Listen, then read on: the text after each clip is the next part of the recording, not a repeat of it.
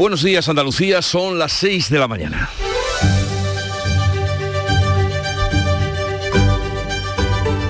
Despierta tu mente, descubre la realidad. En Canal Sur Radio, La mañana de Andalucía con Jesús Vigorra. El Hotel Algarrobico paralizado hace 17 años en la costa almeriense, icono de la especulación y el desarrollismo en el litoral español, seguirá en pie hasta que el alcalde de Carboneras declare no urbanizable la zona. El Tribunal Supremo rechaza demolerlo mientras la licencia de obra siga en vigor. La empresa constructora Azata del Sol, siempre ha mantenido que llegó hasta casi la culminación de la obra porque tenía los permisos. Greenpeace levantó la voz contra esa inmensa construcción a pie de playa, logró paralizarlo en el 2005 y desde entonces todo han sido vanos intentos por echarlo abajo. Pero el caso es, como ahora confirma el Supremo, que la zona no se ha descatalogado todavía como terreno urbanizable, con lo que la construcción no estaría incumpliendo ninguna norma que obligara al alto tribunal a tomar la decisión de mandar su demolición. Por el momento, la historia del Algarrobico continúa. Pescadores, Junta y Gobierno plantean ayudas a la flota pesquera mediterránea tras el mazazo que ha supuesto el acuerdo de Bruselas que reduce la faena a menos de 150 días al año. O sea, los barcos dejarán de faenar tres semanas más de lo que lo hacen ahora.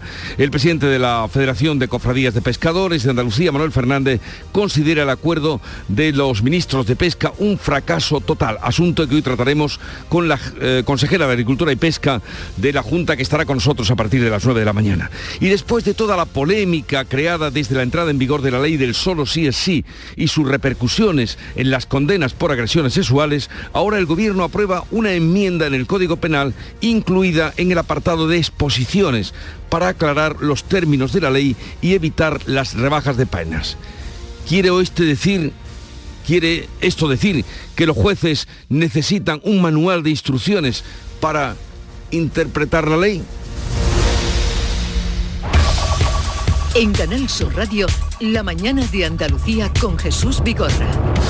Noticias. ¿Qué les vamos a contar con Manuel Pérez Alcázar? Buenos días, Manolo. Buenos días, Jesús Vigorra. Y comencemos por el tiempo. Este miércoles, en día 14 de diciembre, nos esperan lluvias generalizadas y localmente fuertes en el sur de Andalucía, que serán menos probables en el extremo oriental. Las temperaturas mínimas irán en descenso y las máximas seguirán sin cambios. Los vientos van a soplar del oeste o suroeste, fuertes con rachas muy fuertes en el litoral y en las zonas altas. Y casi seguimos hablando del tiempo porque el temporal de lluvia y viento sigue afectando este miércoles a Andalucía. La borrasca Efraín ha provocado dos heridos y más de 400 incidencias en nuestra comunidad. En la localidad gaditana de San Fernando, dos hombres han resultado heridos tras caerles ramas de un árbol. En Huelva, 500 alumnos de un colegio de Aracena han sido desalojados y retoman hoy las clases de manera telemática. El ferrocarril Huelva-Zafra se ha interrumpido unas horas y la carretera entre Moguer y Mazagón está cortada. Se han producido incidencias en las provincias de Granada, Córdoba y Jaén y está cortado el malagueño Caminito del Rey, pero las riadas más graves se han producido en Extremadura y en Portugal. Javier Eicart, jefe de eh, información hidrológica de la cuenca del Guadalquivir, asegura que los embalses andaluces han ganado en una semana 125 hectómetros cúbicos y rozan el 25% de su capacidad. Desde hace una semana para acá ya se están produciendo escorrentías y se están produciendo, por tanto, aportación a los embalses que nos están haciendo recuperar una parte de la capacidad de, de los mismos. Datos que alivian pero que no evitan que Andalucía vaya a cerrar el año como el más seco de la última década. Este miércoles es el primero de los dos días de luto en el municipio nubense de Manzanilla por la muerte del niño de 22 meses hallado en estado crítico en el coche de su abuelo con quien había desaparecido un día antes. Daniel no ha podido superar los daños que le causó el haber estado sin oxígeno en el interior del vehículo. El abuelo de Daniel falleció por una bajada eh, de azúcar. Eh, las banderas de todos los edificios municipales de Manzanilla van a ondear hasta mañana a media hasta con Crespón Negro y han quedado suspendidos todos los actos de la corporación municipal. Pescadores, Junta y Gobierno plantean ya ayudas a la flota pesquera mediterránea tras el mazazo de Bruselas que reduce la faena a menos de 150 días al año. Los 90 barcos andaluces que faenan en el Mediterráneo pierden otro 7% de días de pesca. El sector considera el acuerdo un fracaso total. La Junta insta al Gobierno a ofrecer alternativas. El ministro Luis Planas, que ha votado en contra del acuerdo se ofrece a ayudar a paliar el daño económico. Tenemos también mecanismos compensatorios que ponemos en marcha, como hemos hecho con anterioridad, para suavizar, si me permiten esta expresión, las consecuencias económicas y sociales de una medida que desde el punto de vista de sostenibilidad, y quiero subrayarlo, nos parece inadecuada. También se reduce un 36% la cuota de cigala para los barcos del Golfo de Cádiz. Sí se duplica la cuota de la merluza del sur que, que, pescan barcos gallegos, asturianos, cántabros, vascos, pero también una parte de la flota del Golfo gaditano. La demolición del Hotel Algarrobico tendrá que seguir esperando hasta que el Ayuntamiento de Carboneras declare los terrenos no urbanizables. Al menos por ahí habría que empezar. El Tribunal Supremo ha rechazado el recurso de Greenpeace. El Supremo avala la sentencia del Tribunal Superior de Justicia de Andalucía y desestima el recurso la demolición sigue dependiendo de la declaración de suelo no urbanizable del Ayuntamiento de Carboneras, que espera conocer el fallo del el Alto Tribunal. El alcalde de Carboneras ya fue reprendido por el TSJA por retrasar la decisión. La Junta asegura que tiene recursos suficientes para la demolición y la gestión de los residuos. La Comisión de Justicia del Congreso aprueba la reforma del delito de sedición y de malversación. Tormenta en el seno del PSOE después de que Esquerra Republicana anuncie un nuevo referéndum de independencia. El Congreso aprobará mañana de manera definitiva y urgente la reforma en un pleno extraordinario. El gobierno catalán y Esquerra Republicana insisten en convocar un nuevo referéndum por la independencia. El gobierno replica que no habrá referéndum y trata de aplacar las críticas de los varones del PSOE. El más contundente ha sido el manchego García Paje. Soy muy contrario a la decisión del gobierno. Insisto, muy contrario. Ni considero que sea tolerable pactar con los delincuentes su propia condena.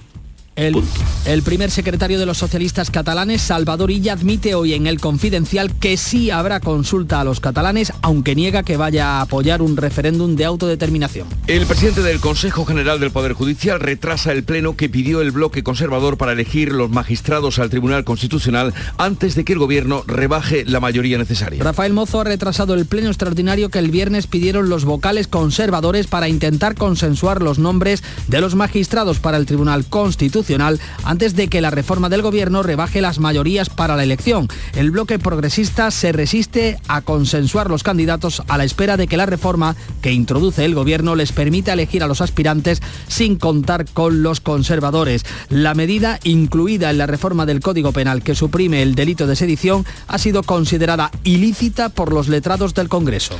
El gobierno incluye en el preámbulo del Código Penal, en el apartado de exposiciones, un párrafo para tratar de enmendar la ley del solo sí es sí, que está provocando una cascada de rebajas de condenas a agresores sexuales. PSOE y Unidas Podemos acuerdan un párrafo que refleja que las leyes más beneficiosas no suponen rebajas de penas siempre que éstas sean imponibles también con la nueva legislación. El texto se incluye en el preámbulo que no forma parte de los artículos aplicables de lo que se denomina parte dispositiva.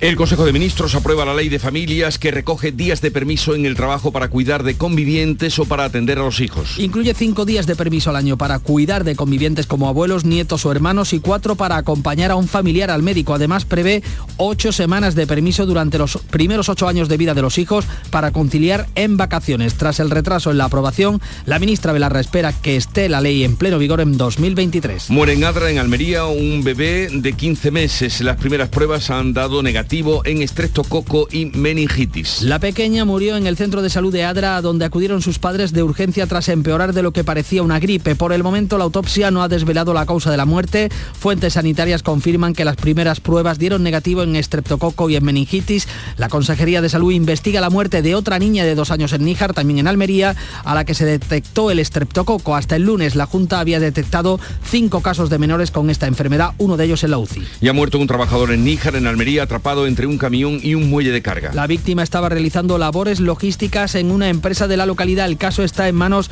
de la Inspección de Trabajo. El pasado fin de semana moría otro trabajador y van 25 en lo que va de año en la provincia de Almería. Comisiones y UGT han convocado hoy una concentración de repulsa.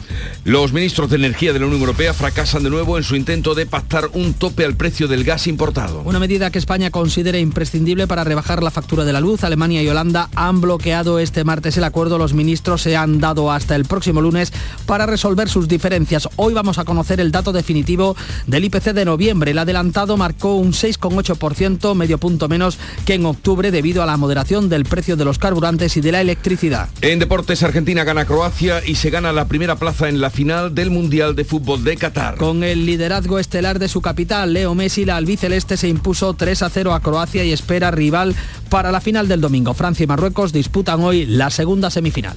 Así viene el día y vamos a ver cómo lo reflejan los periódicos que ya ha visto, leído y resumido para ustedes. Paco Ramón, buenos días. Muy buenos días, Jesús. Pues la fusión nuclear y esa esperanza por una energía limpia, barata e inagotable se repite en todas las portadas de los periódicos, también en Andalucía, donde además ABC de Sevilla destaca a toda página que Espadas, el secretario general del PSOE andaluz, pierde las primarias para las municipales.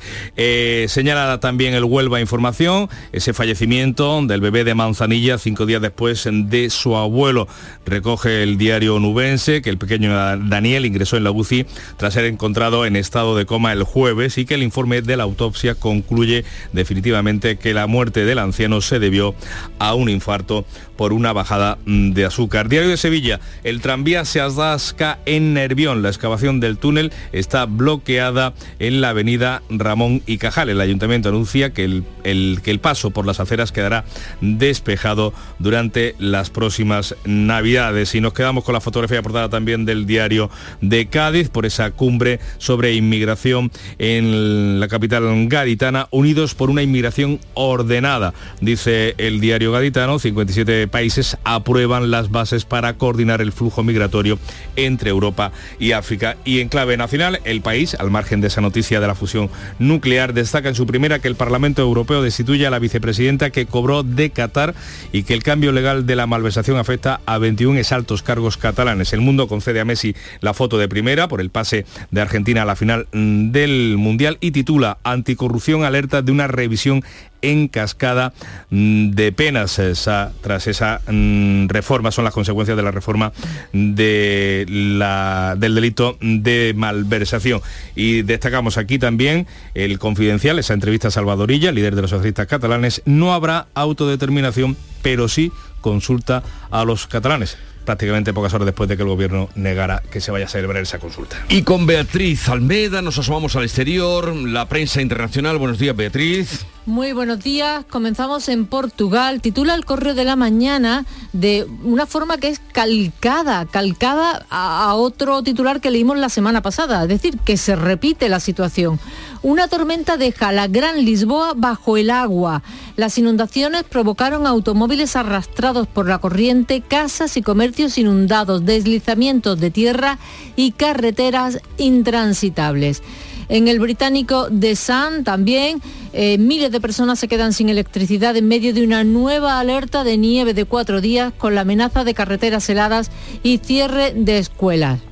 Nos vamos a Francia porque allí han juzgado los terroristas del atentado de Niza de 2016.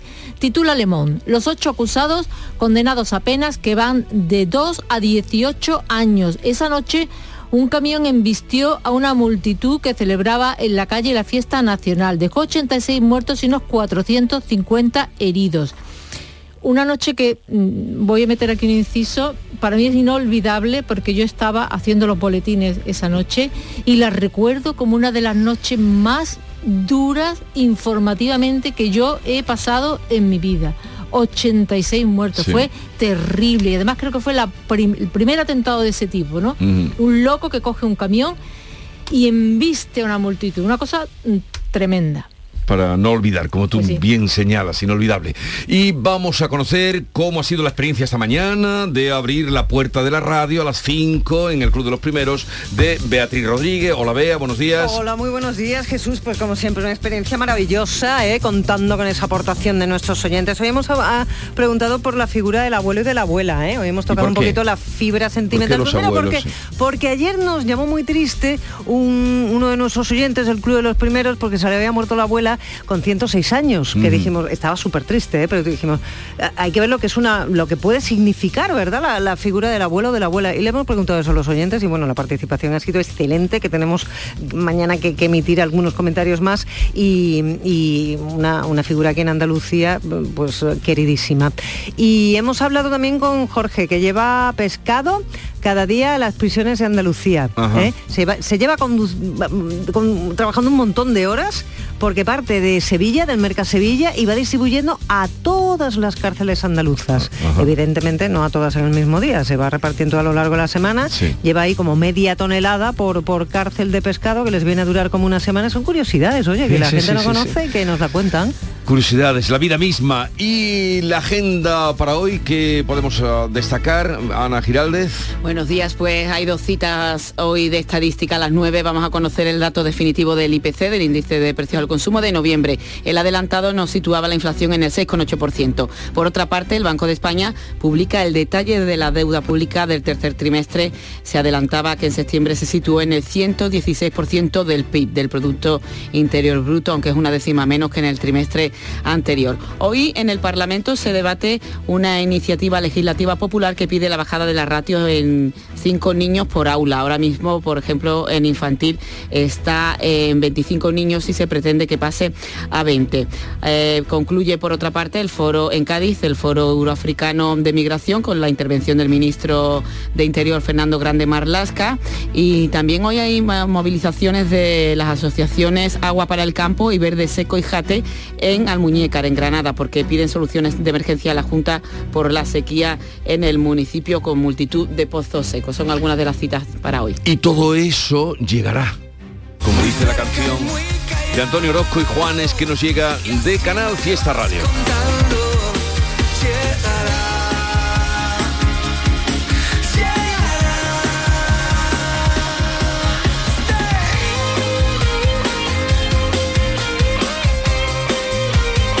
Ponemos en marcha la mañana en Andalucía desde ahora y hasta las 12 del mediodía, hora en la que terminaremos con la visita, el consultorio del comandante Luis Lara. Estaba una allí dando una clase de cómo cortar jamón y dice, el jamón hay que cortarlo muy finita, muy pero que muy finita. La loncha tiene que ser finita, finita, finita, casi translúcida. Y dice uno, a mí córtamelo malamente. el consultorio del comandante Lara que tantos seguidores tiene. Bien, sigue ahora la información en Canal Sur Radio. La mañana de Andalucía. En Navidad todos deseamos lo mejor para los nuestros. Desde 1953, la Logroñesa me ofrece el mejor mazapán. Un sabor único, artesano y tradicional. Pero como no solo de mazapán vive el hombre, ahora también tienen turrón blando y torta imperial. Mazapanes de Montoro la Logroñesa. La Navidad en su mesa. Échame un cable, Chano, que le regalo a mi mujer por Navidad. Home, Yuyu, tengo algo que te va a encantar. Suelta por esa boquita, criatura. Hogar Solar, energía limpia, en primera, de ustedes. Además, puede contratar ahora y está hasta abril sin pagar un duro. Eso es un regalo, Yuyu, y no el pijamita de todos los años. Llama al 955 31 80 80. Hogar Solar, la luz que te ayuda a ahorrar. La mañana de Andalucía en Canal Sur Radio. Noticias con Francisco Ramón. 6 y 18 minutos de la mañana sigue lloviendo en buena parte de Andalucía, lo va a hacer durante todo este miércoles. También tenemos eh, que tener en cuenta que se reproducirán los eh, avisos amarillos por viento de las últimas horas. Hasta el momento, la borrasca, Efraín, que así se llama, ha provocado dos heridos y más de 400 incidencias, aunque la mayoría de carácter menor. Jorge Daya, cuéntanos. En la localidad gaditana de San Fernando, dos hombres han resultado heridos de consideración tras caerles las ramas de un árbol. En Huelva, 500 alumnos del Colegio José Nogales de Aracena fueron desalojados y retoman las clases telemáticas. La línea férrea Huelva-Zafra tuvo que ser cortada por un derrumbe para volver a reabrirse horas más tarde. Y está cortada por hundimiento la HU 3110 que une Moguer y Mazagón. El técnico del municipio, Antonio Rafael Piosa. Esta carretera tiene muchísimo tráfico y bueno, hay que evitar que alguna persona pues, se pueda caer en este, en este socavón que ha provocado la lluvia, ¿no? El Portil ha perdido 200 metros de playa. En Izbor, en Granada, los vecinos limpian el barro de la riada y estarán sin agua potable al menos hasta el viernes. En Córdoba han caído partes del techo de una iglesia y las incidencias se cuentan por unas 70. Más de 60 en Jaén, donde ha caído el muro de un instituto. El malagueño Caminito del Rey ha quedado cerrado por daños en un tramo de 20 metros. En Extremadura, más de 30 carreteras permanecen cortadas, incluida la Nacional 523 que une Cáceres con Badajoz. Lluvia que va a seguir eh, cayendo en en las próximas horas y que sirve y de qué manera para aliviar la situación en los embalses. Los de Huelva son los que más han aumentado sus reservas. Están al 79% de capacidad. Los de la cuenca mediterránea andaluza tienen sus reservas al 34%. El pantano que más agua está recibiendo es el del Tranco en la provincia de Jaén y los embalses andaluces han ganado en una semana 125 hectómetros cúbicos y rozan el 25% de su capacidad, como explica Javier Aicar, el jefe de información hidrológica de la cuenca del Guadalquivir. Desde hace una semana para acá ya se están produciendo escorrentías y se están produciendo, por tanto, aportación a los embalses que nos están haciendo recuperar una parte de la capacidad de, de los mismos. Esta cuenca, la del Guadalquivir, tiene agua almacenada que alcanza el 19%. Este martes, donde más ha llovido en toda Andalucía, ha sido en Grazalema, en Cádiz. Los embalses gaditanos rozan el 23%. Son datos que alivian, pero que no evitan que Andalucía vaya a cerrar el año más seco de la última década. Pues como dice Sana, eh, aunque llueva, la sequía no está resuelta. De hecho, las asociaciones de regantes de Almuñécar, en la costa tropical, en Granada, han convocado para hoy un paro de seis horas y una manifestación. Quieren soluciones de emergencia para la sequía que padecen sus fincas, sus campos, la multitud de pozos que se han secado y para el alarmante nivel de salinización del acuífero. Consideran que la Junta los ha marginado al no haber previsto fondos para ellos frente a las inversiones que sí se están recibiendo en las provincias de Málaga y Almería. Discriminación en la costa tropical, en Granada. Y esa sequía que sigue marcando la situación medioambiental andaluza durante este año, según recoge el último informe de medio ambiente que se ha presentado en Sevilla. El dossier, que por otro lado refleja mejoras en cuestiones como la calidad del aire, el cuidado de los espacios protegidos, la conservación de la especie y la lucha contra el cambio climático, subraya esa situación de sequía. Victoria Román. A la vista de los datos del 2022, el consejero de Sostenibilidad, Medio Ambiente y Economía Azul, Ramón Fernández Pacheco, destaca el trabajo que se ha realizado desde el Gobierno andaluz para paliar los efectos del cambio climático y el aumento de la inversión en todo lo que se refiere al cuidado de nuestro medio ambiente. Nosotros seremos siempre una administración responsable que ponga en marcha medidas, primero para luchar contra el cambio climático y segundo para paliar sus efectos en lo que tiene que ver con nuestro territorio. ¿no? Por eso Andalucía es vanguardia y creo que podemos sentirnos todos muy orgullosos de ser la primera comunidad autónoma como se ha dicho aquí, que ha puesto en marcha un plan de acción por el clima. Ya en cuanto al próximo año, ha destacado el aumento de espacios protegidos con el Parque de la Sierra de las Nieves o la próxima duplicación del Parque Natural de Despeñaperros, así como el incremento de fondos para la prevención de incendios forestales. Bueno, esa es la situación en cuanto al medio ambiente generalizada. Les contamos en Crónica de Sucesos que la Guardia Civil ha localizado los cuerpos de dos mujeres en las proximidades del albergue universitario de Sierra Nevada, en la olla de la Mora. Las dos víctimas de nacionalidad húngara tenían 55 y 57 años y podrían haber fallecido por congelación. Se baraja que pudieran estar haciendo senderismo cuando la sorprendió una nevada el fin de semana, de modo que se desorientaran y murieran por hipotermia. Los cuerpos no presentan signos de violencia, según ha señalado la Guardia Civil. Los cadáveres fueron localizados después del aviso de un particular.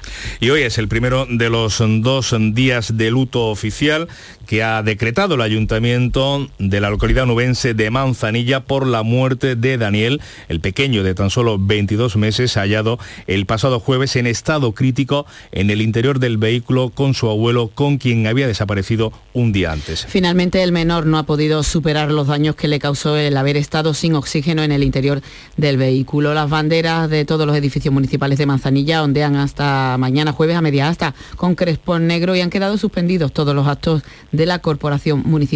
El alcalde Cristóbal Carrillo dice que la muerte del menor ha conmocionado al pueblo. Es un impacto muy fuerte, no por la población de Manzanilla, sino toda. Ya estamos a la espera, de, no esperábamos este desenlace, pero desgraciadamente ha pasado. Y lo que tenemos previsto es declarar luto oficial en los días posteriores al fallecimiento que ocurrió. El abuelo de Daniel también falleció ese mismo día por una bajada de azúcar. 6 y 24 minutos. La mañana de Andalucía. Cambiamos de asunto. La demolición del hotel del Algarrobico, en la provincia de Almería, en el Cabo de Gata, tendrá que seguir esperando todavía un poco más. El Tribunal Supremo vuelve a dejar en el Ayuntamiento de Carboneras, en Almería, la decisión final para que declare no urbanizables los terrenos donde se levanta el hotel y que pueda ser derribado. El Supremo avala la sentencia del Tribunal Superior de Justicia de Andalucía y desestima el recurso de Greenpeace. El gobierno andaluz asegura que tiene recursos suficientes para elaborar un plan de demolición si así lo desea decide la justicia y para la gestión de las toneladas de residuos del hotel. El portavoz Ramón Fernández Pacheco recuerda que el Ejecutivo respeta las sentencias judiciales y que en cualquier caso habrá tiempo para ejecutarlas respetar los procesos judiciales. Ahora que ha salido esa nueva sentencia, insisto, tendremos que analizarla, tendremos que ver en qué se traduce y en cualquier caso lo que sí tenemos que dejar claro es que eh, la Junta de Andalucía cuenta con la capacidad financiera suficiente para poder eh, cumplir. Ningún juez va a decir, eh, demuélase el algarrobico mañana. Pues se nos quedamos en el Mediterráneo porque Andalucía ha salido perdiendo con el acuerdo de pesca de la Unión Europea. Buena parte de la flota andaluza del Mediterráneo está en peligro después de que Bruselas le haya reducido la faena a menos de 150 días al año. Los 27 dan una vuelta de tuerca más a los más de 90 barcos andaluces que faenan en el Mediterráneo. Pierden otro 7% de días que puedan salir a pescar. Es una reducción que se suma a la ya acumulada del 30% durante los dos últimos años. Por eso el presidente de la Federación de Cofradías de Pescadores de Andalucía, Manuel Fernández, muestra su decepción y califica de fracaso total el acuerdo alcanzado por España. Ha sido una decepción total el acuerdo del Consejo de Ministros de este año, es por la parte que nos corresponde a Andalucía. Un fracaso total. La Junta de Andalucía comparte la decepción de los pescadores y califica de injusto el acuerdo. La consejera de Pesca, Carmen Crespo, ha emplazado al sector a buscar alternativas y ha hecho un llamamiento al Gobierno para que colabore. Tenemos que trabajar ahora mismo muchísimo más para buscar, y eso se lo digo al sector directamente, como siempre, nos reuniremos para buscar posibilidades la Junta de Andalucía lo tiene claro, siempre busca la mejoría del sector a pesar de estas decisiones injustas y desde luego pedir en este caso que nuestro gobierno, el gobierno de España, también apoye eh, las posibles soluciones que podamos dar al sector. España al final ha acabado aceptando un acuerdo para el Mediterráneo que hace 48 horas era inaceptable. Sirva como gesto que el ministro Luis Planas ha llegado a votar en contra. Sin embargo, ahora lo que toca es ayudar a paliar el daño económico. Tenemos también mecanismos compensatorios que ponemos en marcha, como hemos hecho con anterioridad, para suavizar, si me permiten esta expresión, las consecuencias económicas y sociales de una medida que desde el punto de vista de sostenibilidad, y quiero subrayarlo, nos parece inadecuada. También sale perdiendo el centenar de barcos de arrastre de pesca de la cigala en el Golfo de Cádiz. Se reduce la cuota un 36% más después de la reducción del 30% sufrida este año. España y el sector sí han celebrado el acuerdo de pesca para el Atlántico. Aquí se duplica la cuota de la merluza sur. El año que viene se podrá pescar casi 10.000 toneladas que van a beneficiar a 1.200 buques, la mayoría de Galicia, Asturias, Cantabria y País Vasco, aunque también se va a ver favorecida una parte de la flota del Golfo de Cádiz. Y un apunte económico más, porque esta mañana vamos a conocer el dato definitivo del IPC, el índice de precios al consumo del pasado mes de noviembre. El dato adelantado bajaba la inflación al 6,8%. La mañana de Andalucía. Sencilla, rápida, fácil, de manejar.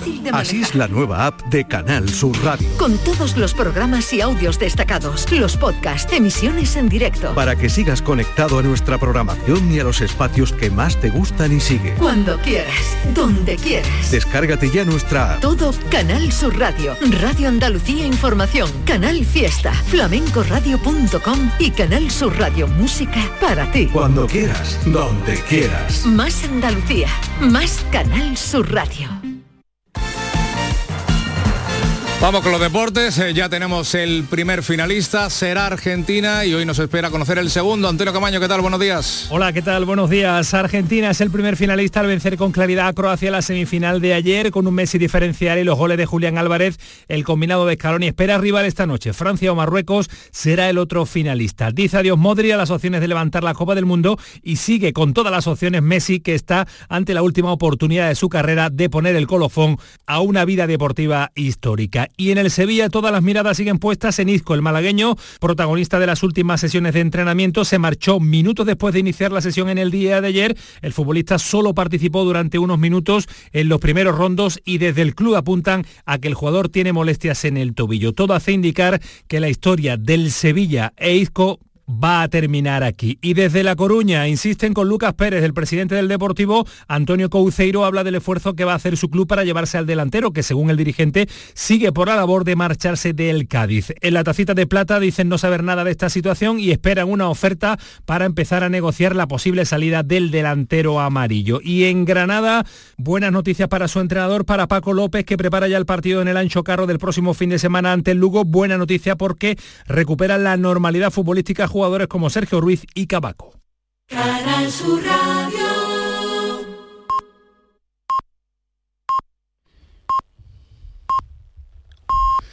Andalucía son ya las seis y media de la mañana. La mañana de Andalucía con Jesús Vigorra.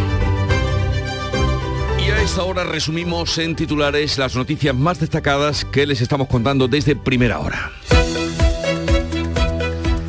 Lo hacemos con Ana Giraldes. La borrasca Efraín deja más de 400 incidencias menores en Andalucía. Dos hombres han resultado heridos en San Fernando. 500 alumnos de un colegio de Aracena siguen hoy las clases de forma telemática. La carretera entre Moguer y Mazagón está cortada. También el Caminito del Rey en Málaga. En positivo, los embalses han ganado 125 hectómetros cúbicos en una semana y rozan el 25% de su capacidad. La decisión del Supremo vuelve a retrasar la demolición del Algarrobico. El alto tribunal rechaza el recurso de Greenpeace y avala la decisión del TSJA de esperar hasta el Ayuntamiento de Carboneras, hasta que el Ayuntamiento declare los terrenos no urbanizables. El Gobierno y la Junta plantean ya ayudas a la flota pesquera mediterránea tras el fracaso del acuerdo pesquero de Bruselas. Bruselas reduce la faena de los pescadores andaluces en el Mediterráneo a menos de 150 días al año. También reduce un 36% la cuota de cigala para el arrastre del Golfo de Cádiz. Tormenta en el PSOE después de que Esquerra Republicana de Cataluña pida un referéndum para la independencia independencia del país. La Generalitat, la Generalitat apuesta por convocar un nuevo referéndum y el Gobierno responde que no se va a celebrar. Hoy en el Confidencial, el líder del PSC, Salvador Illa, mantiene que sí habrá consulta a los catalanes. El Congreso aprobará mañana la eliminación del delito de sedición y la reforma de la malversación. El Gobierno trata ahora de enmendar la ley del solo sí es sí. PSOE y Unidas Podemos incluyen en la exposición de motivos un párrafo sin consecuencias en la aplicación de la ley en el que se oponen a la rebaja de penas. Tras la entrada en vigor de la norma, al menos 54 agresores sexuales se han beneficiado de penas menores y 12 han sido puestos en libertad. Dos días de luto por la muerte del bebé de Manzanilla en Huelva. El pequeño Daniel, de 22 meses, no ha podido superar los daños que le causó el haber estado sin oxígeno en el interior del vehículo con su abuelo muerto durante 16 horas. La autopsia confirma la muerte del abuelo por una bajada de azúcar. Alemania y Holanda bloquean el tope al precio del gas. Los 27 países de la Unión Europea divididos emplazan a otro Consejo de Energía el próximo lunes. ¿Y en cuanto al tiempo? Pues se esperan precipitaciones generalizadas y localmente fuertes en el sur de Andalucía, menos probables en el extremo oriental, las temperaturas mínimas en descenso, las, máximas sin cambio, los vientos del oeste o suroeste fuertes con rachas muy fuertes.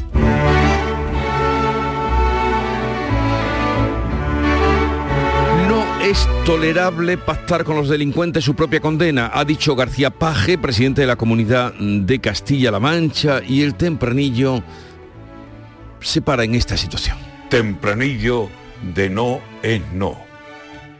En ese casi chuleo de las catalanas penas, de las rebajas fiscales que a más de cuatro mosquean, halló el gobierno una cuña que es de su misma madera. Emiliano García Paje no se ha mordido la lengua y ha dicho, con delincuentes pactar su propia condena, ni pensarlo. Por ahí que no cuenten con mi menda. Ay, si todos los varones socialistas se pusieran en sensata posición y actuaran por su cuenta. Gordo será lo que ven y lo que temen que venga. Como consigan su plan, esto a ver quién lo remedia.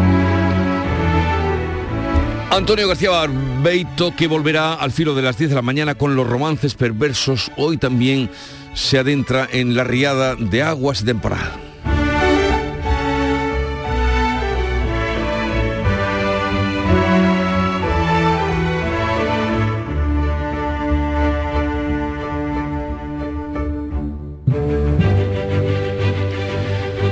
Y hoy es el día de San Juan de la Cruz, religioso español, carmelita, en el siglo, vivió en el siglo XVI fundó, cofundó la Orden de los Carmelitas Descalzos junto con Santa Teresa de Jesús y dejó escritos los versos más maravillosos en la llamada eh, poesía mística, pero poesía en general, quedéme y olvidéme el rostro, recliné sobre el amado, cesó todo y dejéme, dejando mi cuidado sobre las azucenas, olvidado.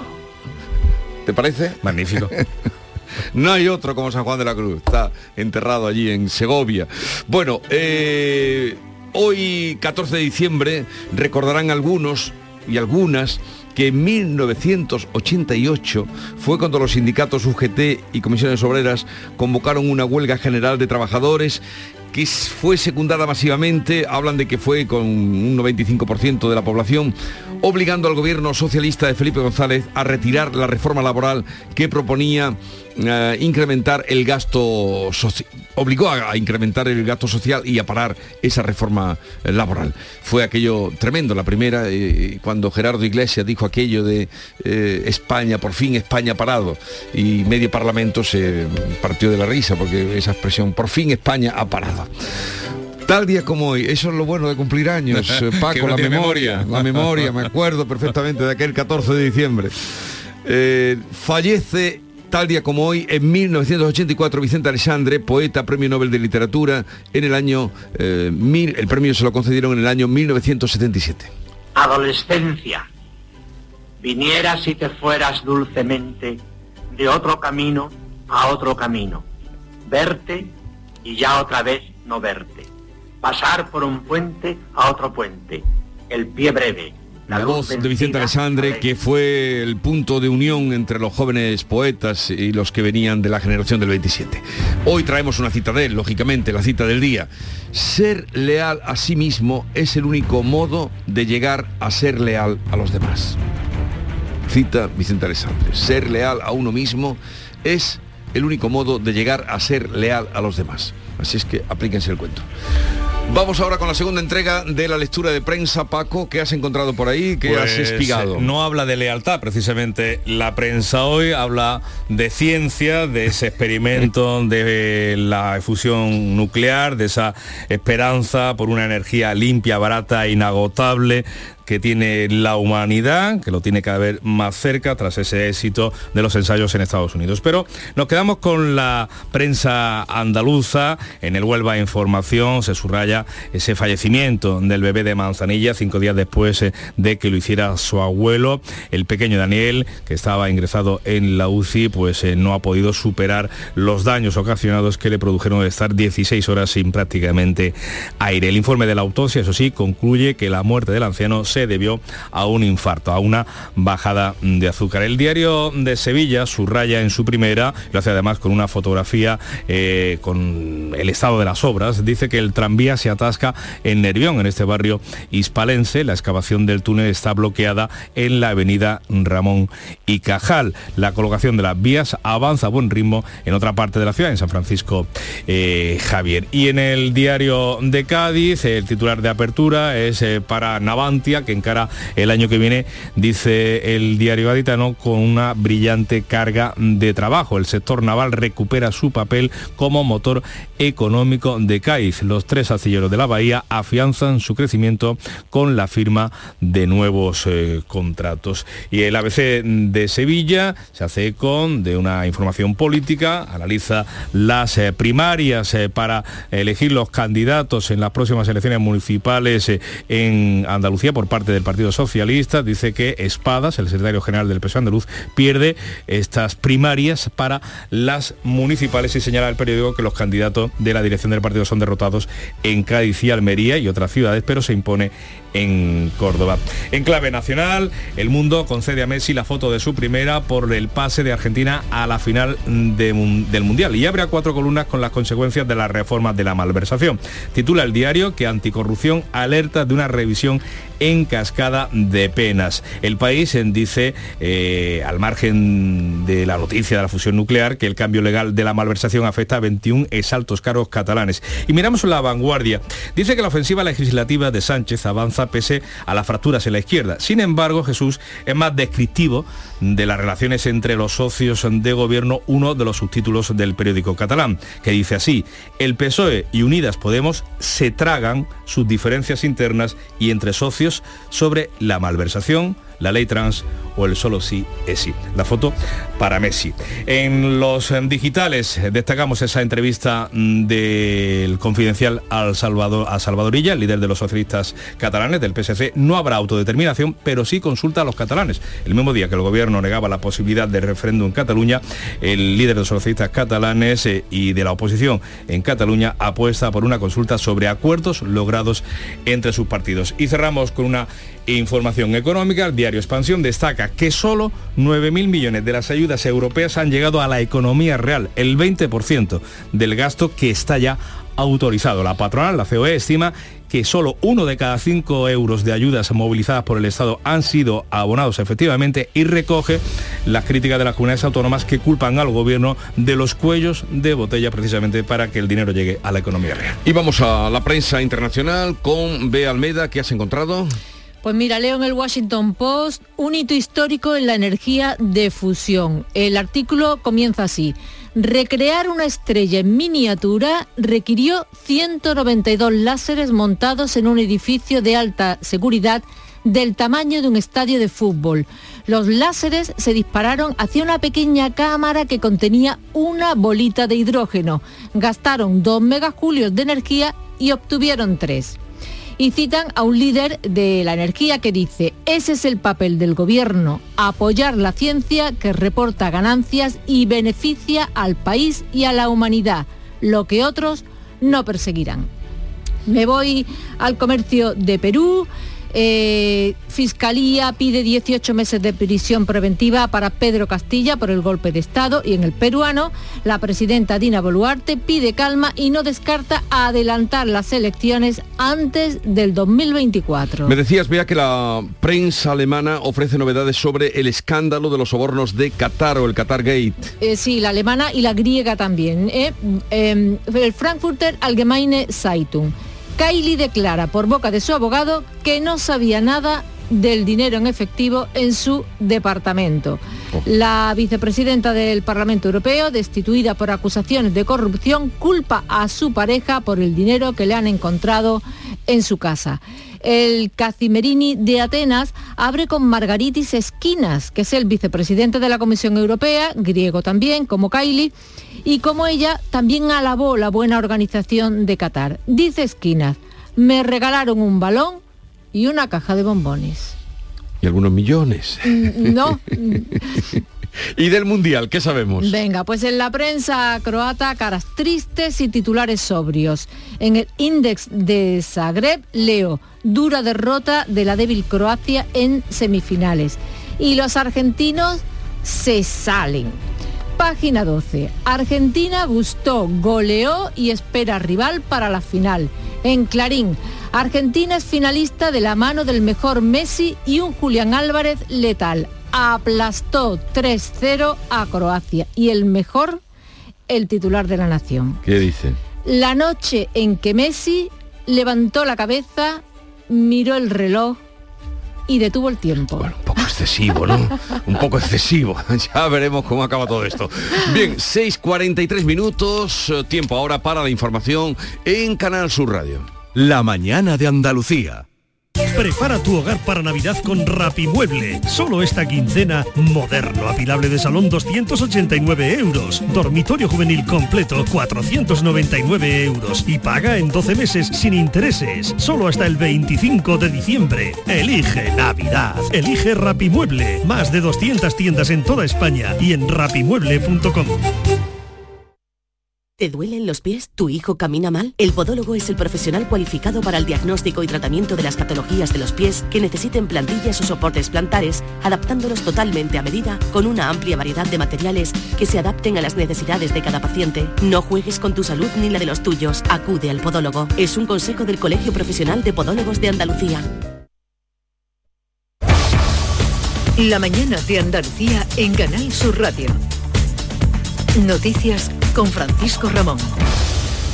Seguimos contándoles a las 6 y 44 minutos más asuntos de la actualidad de este miércoles. La Comisión de Justicia del Congreso de los Diputados ha aprobado la reforma del Código Penal que suprime el delito de sedición y reduce el delito de malversación, reduce las penas. El Congreso va a aprobar mañana de manera urgente esa reforma, lo va a hacer en un pleno extraordinario.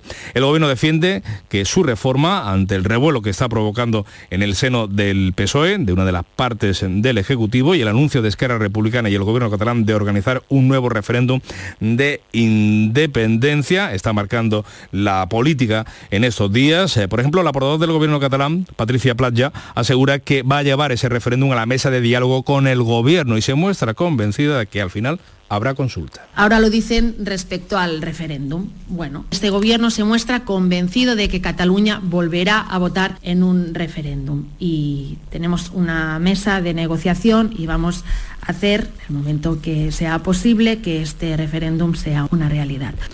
Desde Esquerra Republicana, el líder independentista Oriol Junqueras no descarta convocar la consulta sin pactarla con el Ejecutivo. Organitzar un referèndum no està en el Codi Penal i per tant no és un delicte. Esquerra Republicana defensa totes les vies democràtiques, totes. També la unilateral? Esquerra Republicana defensa totes les vies democràtiques. Però la via I... unilateral és una via democràtica o no?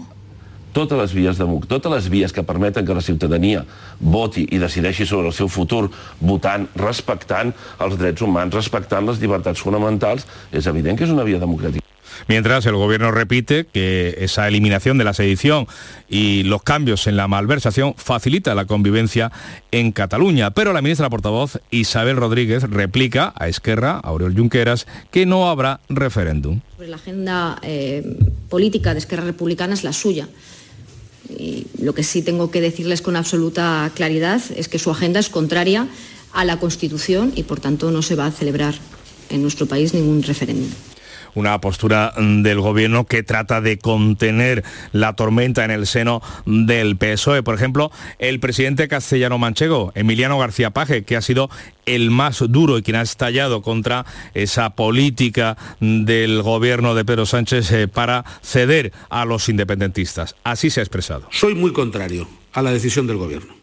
Insisto, muy contrario, precisamente porque soy muy coherente con lo que le escuchaba al gobierno tiempo atrás, incluso antes de la selección. Tibio ha estado el presidente extremeño Fernández Vara. Esto no, va de buenos o malos, no va de, patriotas y antipatriotas, no va de buenos y malos españoles. Esto va de, de cómo uno cree que ayuda más a su país.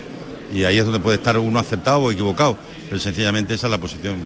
Alineado con las tesis de Esquerra, el primer secretario de los socialistas catalanes, Salvador Illa, admite hoy en una entrevista en el Confidencial que sí habrá consulta a los catalanes. Cambiamos eh, de asunto. Les contamos ahora que el presidente del Consejo General del Poder Judicial ha retrasado el pleno que pidió el bloque conservador para elegir los magistrados al Tribunal Constitucional antes de que el Gobierno reduzca la mayoría necesaria. Pasará de una mayoría cualificada a una simple. Y el Gobierno ha aprovechado la reforma del Código Penal, esa tramitación de la sedición y la malversación, para tratar de enmendar la ley del solo sí es sí, colocando un texto en la exposición de motivos, texto que no tendrá consecuencias en la aplicación, ese párrafo en la aplicación de la norma. PSOE y Unidas Podemos han acordado incluir en el preámbulo ese párrafo que refleja que las leyes más beneficiosas, más beneficiosas no suponen, dice los eh, socios de gobierno, rebajas de pena siempre que éstas sean imponibles también con la nueva legislación. Así lo decía el portavoz socialista Pachi López que lanzaba este mensaje a los jueces es recordarles, oiga, que no tienen por qué producir las sentencias que están produciendo porque el Código Penal les permite mantener las condenas que ya tenían los agresores, los violadores. Pero la realidad es que el preámbulo no forma parte de los artículos aplicables, de lo que se denomina parte dispositiva de la norma. Lo ha explicado el portavoz del PNV, socio parlamentario del Ejecutivo y jurista Aitor Esteban. Lo que digo es lo que cualquier jurista le podría decir, que la exposición de motivos puede informar de los motivos, etcétera, etcétera. Pero si se quiere hacer una normativa transitoria y algo que sea, digamos, ley aplicable, eso tiene que ir en la parte normativa, no, en la parte de la exposición de motivos. Miramos ahora a Europa porque los ministros de Energía de la Unión Europea han vuelto a fracasar en su intento de pactar un tope al precio del gas. Juan Pereira. Los gobiernos alemán y holandés son los únicos que se están oponiendo con firmeza a fijar un tope máximo. La clave es el temor a una falta de suministro, como señala la vicepresidenta española para la transición ecológica, Teresa Rivera. Es un tema extraordinariamente importante.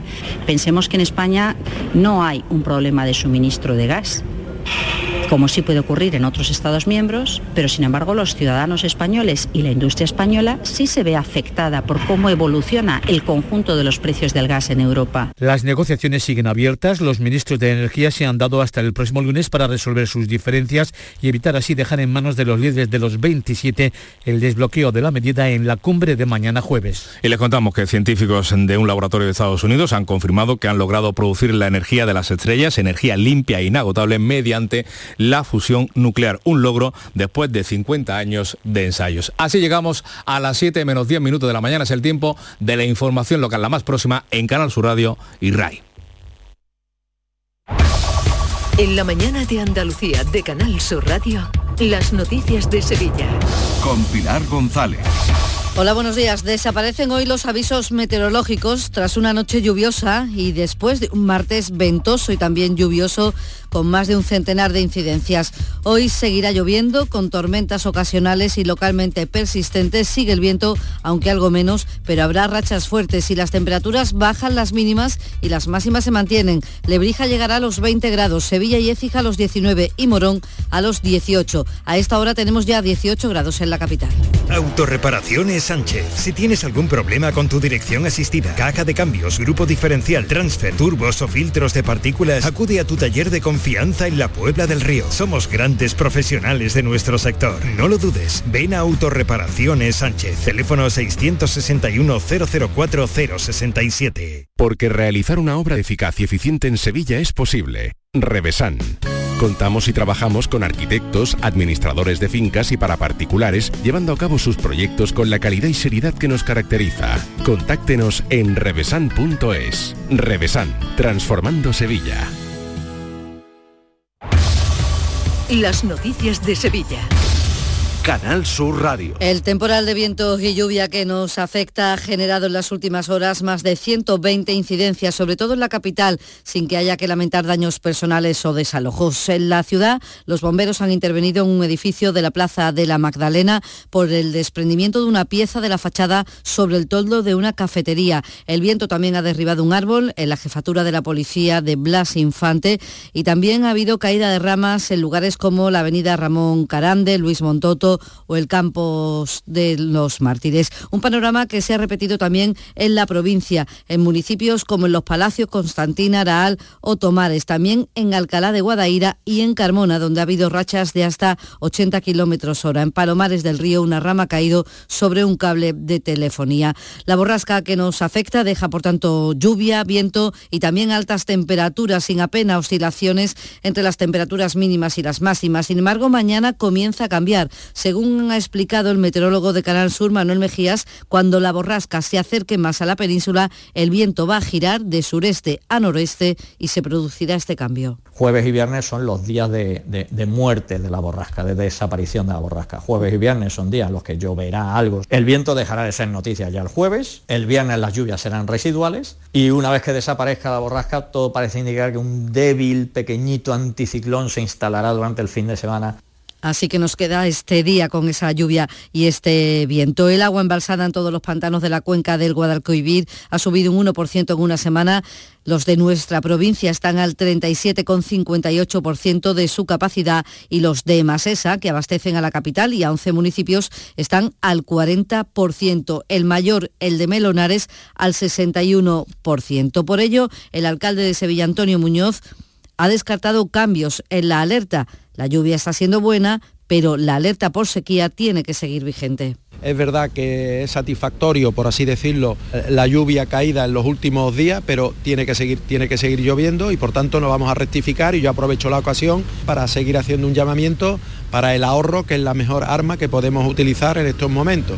Más asuntos. La Junta ha firmado convenios con los ayuntamientos de Sevilla y de Dos Hermanas para planes turísticos de grandes ciudades con una inversión de 5 millones de euros para cada uno de los municipios. Están cofinanciados al 50% para promocionar y fomentar el turismo de calidad y de competitividad. Y el puerto de Sevilla ha recibido este año 70 cruceros turísticos, incluidos yates y megayates, pero han llegado solo en primavera y en otoño. Ahora se trabaja, dice el presidente de la autoridad portuaria, Rafael Carmona, para conseguir que esos yates en invierno. A nosotros nos gustaría aumentar y que vinieran con más recurrencia y además eh, estamos consiguiendo también que estos cruceros vengan también en temporadas que antes no lo hacían. Hemos tenido un crucero recientemente, el último que estuvo aquí en Sevilla fue en la Zamara, en la Zamara Pursuit, y noticia que les cuenta Canal Sur, tras más de dos meses, tras más de dos décadas de espera, hoy se inician los trabajos que van a permitir reabrir al público en febrero el antiguo convento de Santa Clara. Este espacio, declarado bien de interés cultural, está siendo rehabilitado por el ayuntamiento con fondos europeos. Estos trabajos se van a ejecutar en distintas fases en función de las prioridades. Se centran ahora en la portada, compás y patio para permitir el acceso. El arquitecto Pablo Millán ha explicado a Canal Sur Radio cómo se trabaja a partir de un escáner en 3D. Se digitaliza a partir de, de drones y bueno, y tecnología aplicada a fotografía. Y aunque tengamos que ir mil veces al conjunto patrimonial de Santa Clara para revisar materiales y para revisar algunas de las muchas patologías que tiene el edificio, pero eso sí que nos da la posibilidad de llevarnos una documentación muy, muy precisa al estudio. Y de obras, dice el diario de Sevilla hoy que las obras del tranvía en el cruce de Ramón y Cajal están atascadas porque no se ha podido todavía construir el túnel previsto para que en ese punto sea un paso subterráneo. 6 de la mañana y 55 minutos. ¿Vas a salir en la cabalgata de Reyes? Ven a Juguetes Velando, empresa dedicada exclusivamente a la venta de caramelos, balones y juguetes para cabalgatas de Reyes Magos a precios inmejorables. Llámanos al 622 20 27 81 o ven a visitarnos a nuestra nave en Camas, Polígono Industrial Los Girasoles. Regala ilusión con Juguetes Velando. No te pierdas la programación para toda la familia en Auditorio Nissan Cartuja en este mes de diciembre, con obras como Alicia en el País de las Maravillas, de Simba Kiara, El Tributo del Rey León o Papá Noel Misión Salvar la Navidad. Entra en auditorionissancartuja.com y descubre todos los espectáculos familiares programados. No te quedes sin tu entrada. Repetimos, auditorionissancartuja.com. En Canal Sur Radio, las noticias de Sevilla. En la hora les contamos que Renault va a retirar el ERTE que aún mantenía en la factoría de Sevilla a partir del 1 de enero, tres meses antes de lo previsto, y lo hace posible la recuperación de la actividad con la implantación de la línea de cajas de cambio de todos sus coches híbridos. El trabajo hay más, por tanto, y así lo ha explicado el secretario de organización de la sección sindical de comisiones obreras en Renault, Miguel Castro. La empresa hace semanas nos presentó una nueva organización donde Comisión Obrera le demostró entregando un al efecto que el ERTE no tenía sentido. Se le ha vuelto a entregar ese documento en una reunión que hemos tenido en Valladolid y la empresa nos anuncia que el 1 de enero de 2023 el ERTE en Sevilla se quita.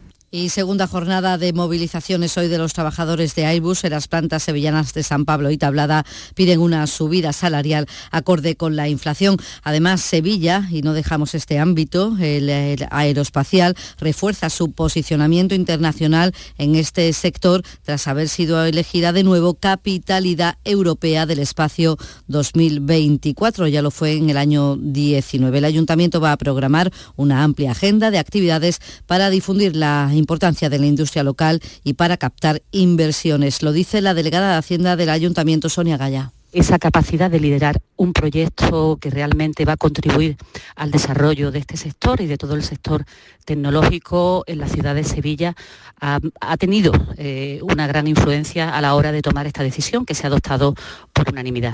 Y el alcalde de Sevilla espera que las críticas en torno a la elección de Sevilla como sede de la Agencia Espacial Española no empañen el logro de la ciudad. En una entrevista en Canal Sur Televisión, Antonio Muñoz, sobre las elecciones municipales de mayo, ha dicho que no cree que los actuales debates políticos influyan en los resultados porque subraya que en los, en los próximos comicios se vota la gestión. Ahora se trata de votar en Sevilla.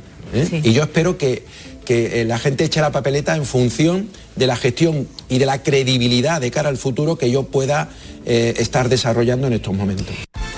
Deportes, Antonio Camaño, buenos días. Hola, ¿qué tal? Buenos días. Siguen todas las miradas puestas en Isco, el malagueño, protagonista de las últimas sesiones y de ese enfrentamiento que mantuvo con el director deportivo del Sevilla, Monchi. Se marchó ayer de la sesión preparatoria minutos después de iniciar la sesión. El futbolista solo participó durante unos minutos en los primeros rondos y desde el club apunta a que el jugador tiene molestias en el tobillo. Todo hace indicar que el Sevilla e Isco están a punto de separar sus caminos. Y malas noticias para el Betis después de la disputa del primer amistoso de la pretemporada y es que Paul tuvo que ser sustituido por un problema muscular y va a provocar que tenga que estar un mes apartado de los terrenos de juego por una afectación en el isquiotibial derecho. También está tocado Sergio Canales, pero en menor medida.